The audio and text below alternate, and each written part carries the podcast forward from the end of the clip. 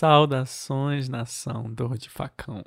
Tá tudo bem do lado daí? Aqui tá tudo tranquilo na medida do possível, muito obrigado. E com pretensões de melhorar, porque hoje o dia começou muito mais bonito com a notícia de que é possível que a minha vacinação ocorra ainda essa semana. Pois é, quem diria?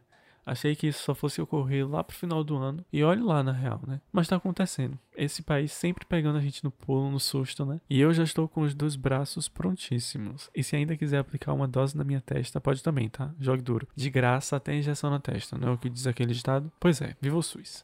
Nem me vacinei ainda e já tô deixando aqui o meu Viva o SUS registrado. Quer dizer, eu não me vacinei ainda, vírgula, né? Esse é um ponto muito relativo. Porque assim, neste exato momento que estou gravando, eu ainda não estou vacinado. Mas esse episódio só vai sair daqui a uma semana. E as chances de Matheus já estar vacinado até lá são grandes. Sim, eu falei de mim mesmo na terceira pessoa, foda-se. Então, para vocês, se tudo der certo, eu já estou vacinado. E o meu testemunho de uma pessoa vacinada é o seguinte: me sinto adorável.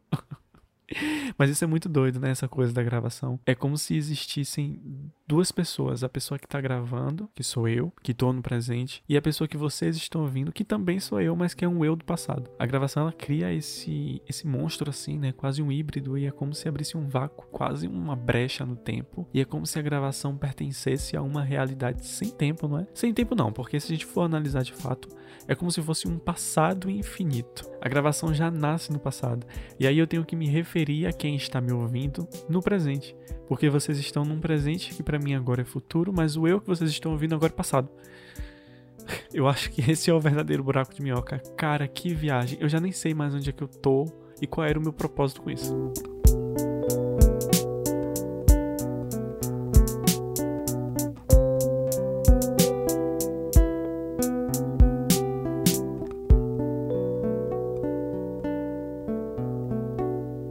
Recentemente eu li o livro Torturado do Itamar Vieira Júnior, meu conterrâneo, e eu fiquei completamente encantado por tudo. Fiquei até me perguntando por que demorei tanto para pegar ele para ler. Mas eu sou assim mesmo, fico sempre procrastinando as coisas. E Torturado é provavelmente o livro mais comentado hoje, né? Todo mundo já leu, todo mundo gostou, caiu na graça do gosto popular e com todos os motivos. É um livro realmente muito bonito e que traz uma realidade muito brasileira, muito nordestina, muito baiana, assim, sabe? Nesse movimento decrescente mesmo. É um livro que trata da terra e do povo que cuida dela quase como se fosse uma coisa só, colocando na linha de frente da história todo um, um contexto sociopolítico real da relação de escravização desses trabalhadores com seus patrões. Patrões com muitas aspas, né? Porque a história ela é contextualizada em um tempo pós-abolição, não se tem o tempo exato no livro, mas entende-se que são anos mais tarde. E essas relações não mudaram nada, só trocaram os nomes para poder mascarar uma realidade muito clara. Quem estava em condição de escravo agora era chamado de trabalhador, sabe? E as táticas para se prender esse trabalhador seriam essas, né? Eu estou te dando abrigo, só não pode construir casa nas condições melhores que a minha. Aí você trabalha de domingo a domingo para mim e não reclama, porque no seu tempo livre você pode cuidar das suas coisas que no fundo não é sua, né? Porque você tá na minha terra. Tem um trecho do livro mesmo que diz assim: abre aspas. Os donos já não podiam ter mais escravos por causa da lei, mas precisavam deles. Então, foi assim que passaram a chamar os escravos de trabalhadores e moradores. Não poderiam arriscar fingindo que nada mudou porque os homens da lei poderiam criar caso. Passaram a lembrar para seus trabalhadores como eram bons, porque davam abrigo aos pretos sem casa que andavam de terra em terra procurando onde morar. Como eram bons porque não havia mais chicote para castigar o povo. Como eram bons por permitirem que plantassem seu próprio arroz e feijão, o quiabo e a abóbora. Fecha aspas. Eu mesmo não sinto que essa seja uma história de ficção, porque são coisas que podem estar acontecendo exatamente nesse momento com pessoas reais, pessoas de carne e osso, sabe? Mas ele não trata só dessa coisa nua e crua da realidade do povo preto, na verdade, é quase uma espécie de etnografia, sabe? A representação ou estudo de um povo ou um lugar específico. Então a gente se depara com esse retrato bem completinho, assim, tendo uma dimensão não só dos costumes, do trabalho, da comida, mas também da cultura do povo preto, do relacionamento entre os seus iguais e a fé. Principalmente a fé, que foi o ponto que mais me chamou a atenção. Tem um momento que acontece uma coisa com um personagem X, que não vou dizer quem é ou o que acontece, porque é mais pro final do livro e talvez alguém veja como spoiler, embora eu não veja. Mas enfim, tem esse trecho que achei muito bonito, que diz assim, abre aspas. O tempo se incumbiu de desmanchar a casa antiga. Sem abrigar mais nossas vidas, parecia se deteriorar numa urgência própria da natureza que a envolvia. A cada chuva forte, uma parede desmoronava e, por fim, o vento completou sua luta. A parede de terra, do barro que era o chão de água negra, voltou a ser terra de novo. Nasceram ervas e flores minúsculas em meio à umidade que surgia com o orvalho e com a chuva que caía quando era vontade dos santos. Fiquei atenta a tudo o que acontecia, sabia que nada retornaria. Olhei com certo encantamento o tempo caminhando, indomável como um cavalo bravio. Fecha aspas. E o que mais me prendeu nessa citação foi justamente essa questão do tempo, que inclusive é um elemento muito importante para o desenvolvimento dessa história, que seria essa questão do tempo funcionando quase como moinhos de vento que tiram as coisas do lugar, reorganizam, levam para longe, traz de volta, ou às vezes nem retorna, fica por lá e segue seu caminho. Enfim, o tempo como encerramento de ciclos e, e começos de outros, sabe? Com mudança, com movimento mesmo. Cada coisa tomando o rumo que tem que tomar e que isso é uma coisa inevitável. E assim, eu já tenho uma fixação gigante com o tempo. É uma coisa que chega a ser maior que eu. Eu fico assim, de cabeção procurando, tentando entender, querendo segurar, sabe? é uma loucura. E esse é um assunto que rende muito e abre espaço para umas divagações absurdas. E se você não for uma pessoa pé no chão, um pouco mais comedida e racional, se você não tiver muita terra no mapa, você viaja legal, o que é o meu caso, como já é de se esperar, né? É impressionante e eu já tentei inúmeras vezes assim, capturar o tempo e tentar criar algo que consiga contê-lo, ou pelo menos discorrer sobre ele. Mas é muito difícil, porque o tempo ele é esguio, articulado, ele é líquido e não existe a menor possibilidade de agarrá-lo. Poético, não é? Mas é isso mesmo. Eu, inclusive, acho que a poesia, a arte, é a melhor maneira de puxar o tempo para perto. O cinema e a fotografia são os maiores exemplos disso. Eles são como um pedaço fixado e arquivado que podem servir de documento e é o que segura e que dá assim um suporte, uma credibilidade à história, não é? Claro que nesses casos não estou falando de obras ficcionais, embora elas também sirvam sim como documentação, mas eu estou dirigindo o meu olhar mais para não ficção mesmo. E mesmo na ficção, nós temos vários filmes que falam sobre o tempo, né? Indo um pouco além, tipo O Predestinado, que, meu Deus, o que é aquele filme, gente? Ou então é aquela série Dark,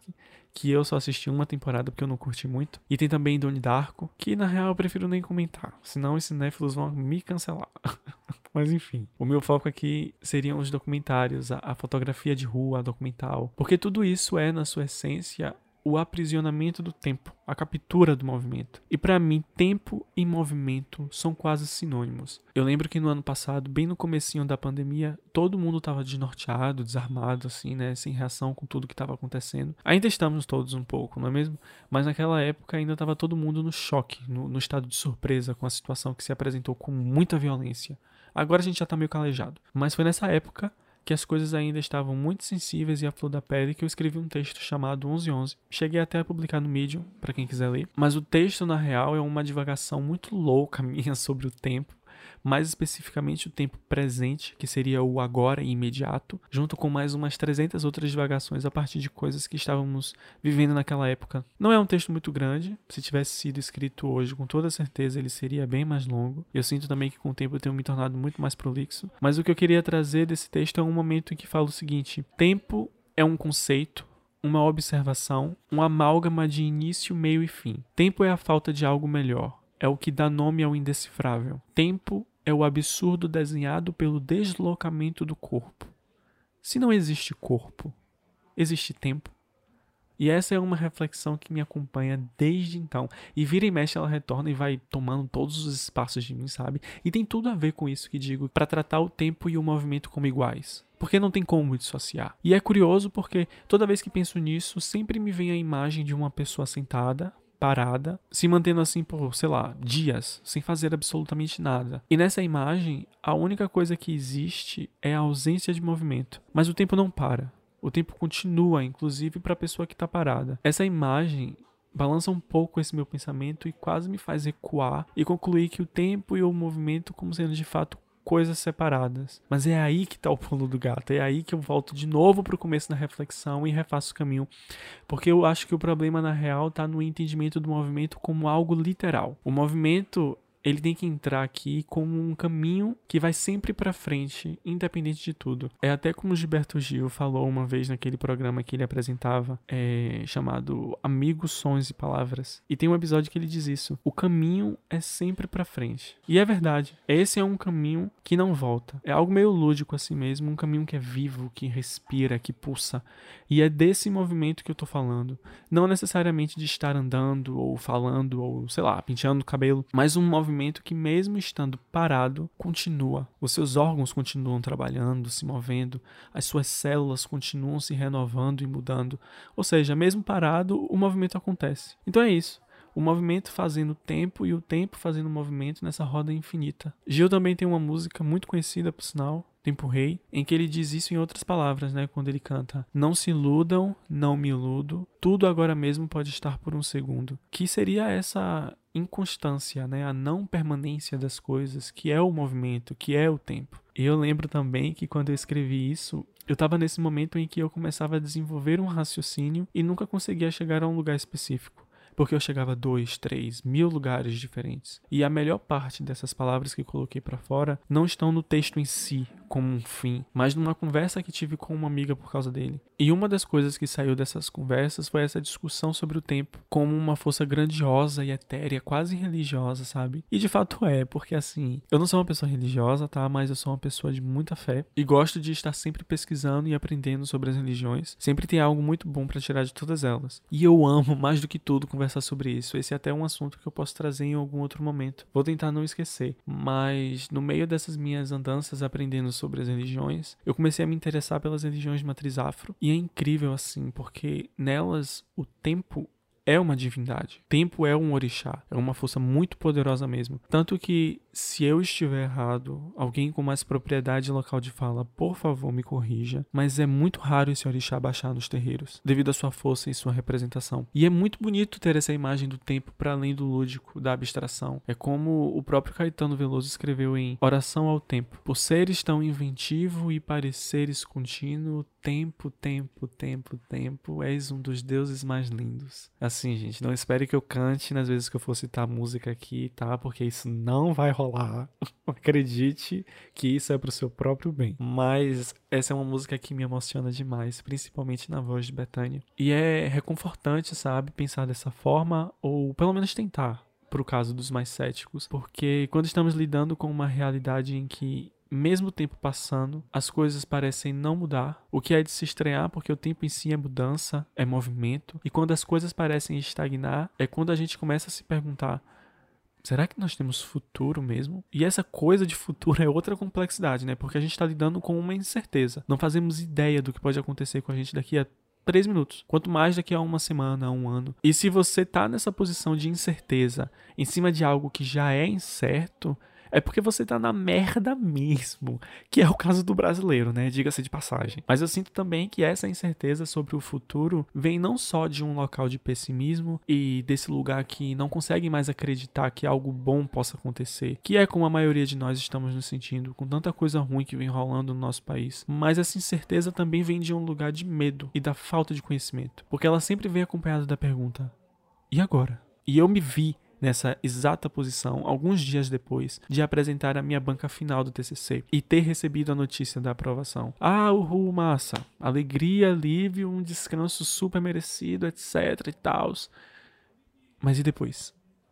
O que eu vou fazer da minha vida agora? E a cabeça começa a girar porque o futuro passa a ser algo urgente e as preocupações só vão aumentando. Sabe aquele verso da música Balada de Gisberta do Pedro Abrunhosa, em que ele diz assim: Apagaram-se as luzes, é o futuro que parte. Embora essa música tenha um outro contexto e fale sobre uma outra situação, eu acho que eu posso fazer essa roubadinha, porque é assim que eu me sinto algumas vezes. E não só eu, né? Todos nós, eu acredito. Luzes apagadas, nada lá na frente. Um breu coletivo, sem nenhum tipo de perspectiva para boa parte de nós que ainda lutamos para viver, para se manter, ou pelo menos sobreviver, né? Porque vai muito além de uma crise existencial, pós-graduação, ou de um medo que as coisas não aconteçam. Esse é um medo e uma crise legítima, tá? Eu não tô descredibilizando o meu próprio dilema, que também é dilema de muitas outras pessoas. Mas acontece que esse dilema, querendo ou não, já está fincado numa estrutura de privilégios, né? E alguns dilemas são muito mais urgentes que outros. Enquanto alguns de nós temem pelo futuro, pois não sabem como as coisas vão se desenrolar, outros de nós temem pelo futuro porque não sabem se vão conseguir trabalhar para levar comida para dentro de casa. E essa é uma realidade brasileira latente. Nós estamos vivendo num período em que a fome no país aumentou consideravelmente. E não é uma questão que veio com a pandemia, embora ela tenha se agravado na pandemia, claro, mas ela veio se intensificando ao longo dos últimos anos por vários motivos, assim, sabe? Como a falta de políticas públicas ou a, a, a má gestão dessas que já existem. Enfim, tem até uma matéria da BBC muito elucidativa, assim, sabe? Vale a pena dar uma lida e se envolver com tudo, porque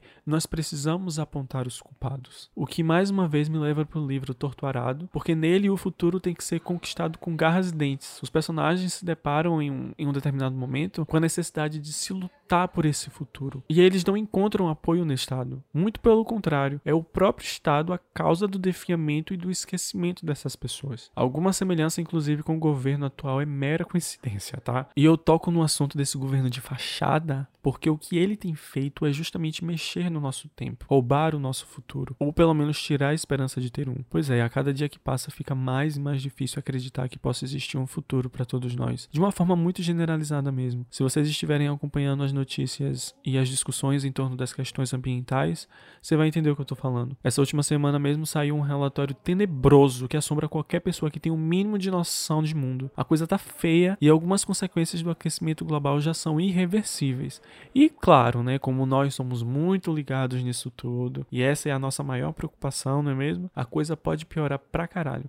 No nível em que, se não tomarmos medidas drásticas, já em 10 anos, podemos viver em um mundo que já não seja tão confortável. Olha essa onda de calor que atingiu o Canadá. E assim, a gente nem precisa ir muito longe na real. Aqui no Brasil, eu não sei vocês, mas a cada ano que passa, eu sinto o verão cada vez mais quente e o inverno cada vez mais frio. Não sei, essas coisas me preocupam de verdade, sabe? Eu tenho muito medo do que nós estamos fazendo com nós mesmos. Principalmente porque essa não é uma decisão minha, sua ou nossa. Enfim, qualquer esforço individual, mesmo sendo aplicado por todos, é ínfimo, é muito pequeno. O seu canudinho de inox, metal, seja lá o que for, e a sua escova de dente de bambu não estão fazendo muita diferença não, tá? A questão aqui é todo um sistema construído sobre a ideia de destruição sem reposição, e isso está muito além das nossas forças. Mas é isso. O nosso futuro que já é imprevisível, está ficando cada vez mais incerto. O capitalismo tomando conta dos nossos movimentos, do nosso tempo, do nosso destino, né? O finalzinho até ficou com um tom para baixo, não é? Não queria encerrar dessa forma, principalmente porque eu acho que temos sempre que renovar nossas esperanças e sempre ter fé, acreditar no melhor, mesmo que ele não venha e depois a gente se decepcione. Mas é verdade. Eu prefiro sempre acreditar que tudo que começa um dia termina. As coisas boas e as coisas ruins. Vamos ter consciência da nossa realidade. O tempo sempre se encarrega de dar cabo dos seus ciclos para se iniciar outro. O quanto disso é bom ou ruim, eu não sei. A gente vai descobrindo. Eu mesmo achei que só ia me vacinar próximo ano, no mínimo. E olha só, tô me vacinando. Quer dizer, para mim ainda não, mas para vocês eu já tô vacinado. Enfim, vocês entenderam.